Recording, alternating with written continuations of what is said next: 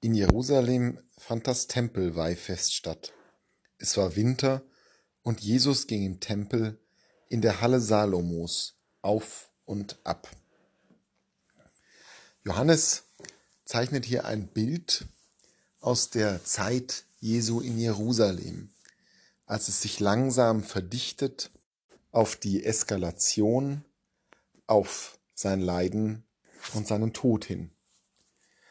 Und da sehen wir, wie Jesus im Winter durch die Halle Salomos auf und ab geht.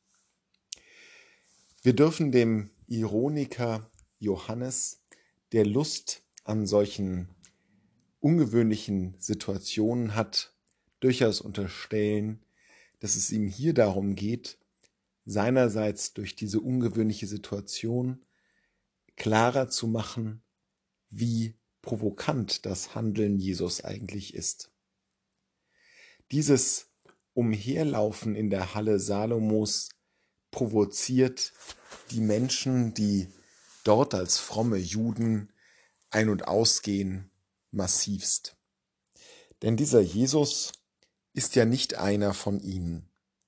Das ist kein Schriftgelehrter, keiner, der Tag und Nacht am Tempel verbracht hat, keiner, der sich durch intellektuelle Meriten auszeichnen würde oder sich Stück für Stück hochgedient hätte.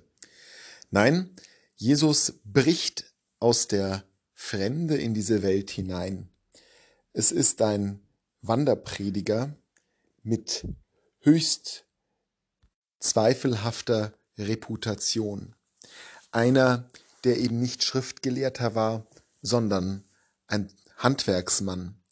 Einer, der zu den Radikalen um Johannes den Täufer zählt, einer, der aus Galiläa kommt, also dem schlechten Teil Israels, der oft schon verwässert ist, der nicht zu den wahren Gerechten und Frommen zählt. Dieser eigenartige Mann bricht in das Leben des Tempels hinein. Er treibt sozusagen einen Keil in die heiligen Hallen. Und wir werden ja auch wenig später noch lesen und hören, wie er den Tempel reinigt, wie er die gesamte Ordnung, die dort herrschen soll, umstürzt, zusammen mit den Geldwechslertischen und den Händlerständen. Dieser Jesus provoziert unendlich. Und entsprechend reagieren dann auch die Tempelleute, die Schriftgelehrten, sie umringen ihn und sprechen ihn an und fragen ihn und versuchen ihn in die Enge zu bringen, versuchen ihn bloßzustellen. Jesus provoziert. Und auch wenn das in den Worten des Johannes sicherlich manchmal schärfer gezeichnet wird als etwa in den anderen drei Evangelien, so ist doch eine tiefe Wahrheit in dem, was da passiert. Denn nicht nur dieser Jesus provoziert, alles, was von Gott Israels kommt, provoziert doch.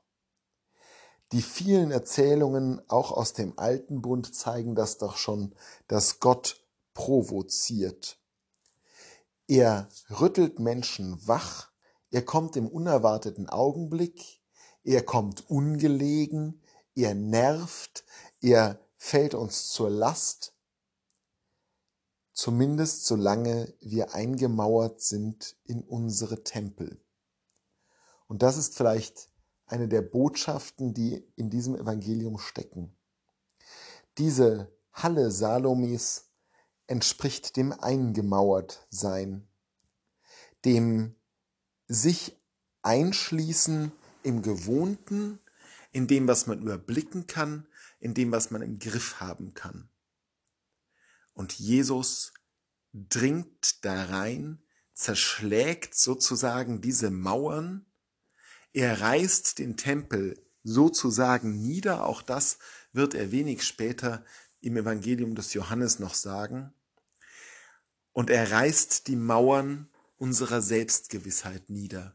Er reißt die Mauern des Gewohnten nieder, er provoziert, indem er uns dazu anregt, aus unseren Hallen herauszukommen, aus unseren umfriedeten Bezirken und uns einzulassen auf das andere, das Neue.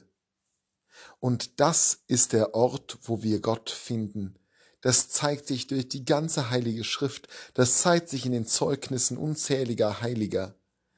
Wir finden Gott am ungeahnten Ort, dort, wo wir unsere Habachtstellung aufgeben, die Mauern einreißen, die Türen öffnen, uns hinauswagen ins Unbekannte. Dort ist Gott. Und dann ist er nicht mehr Provokation. Dann ist er Trost und Zuversicht und Glück.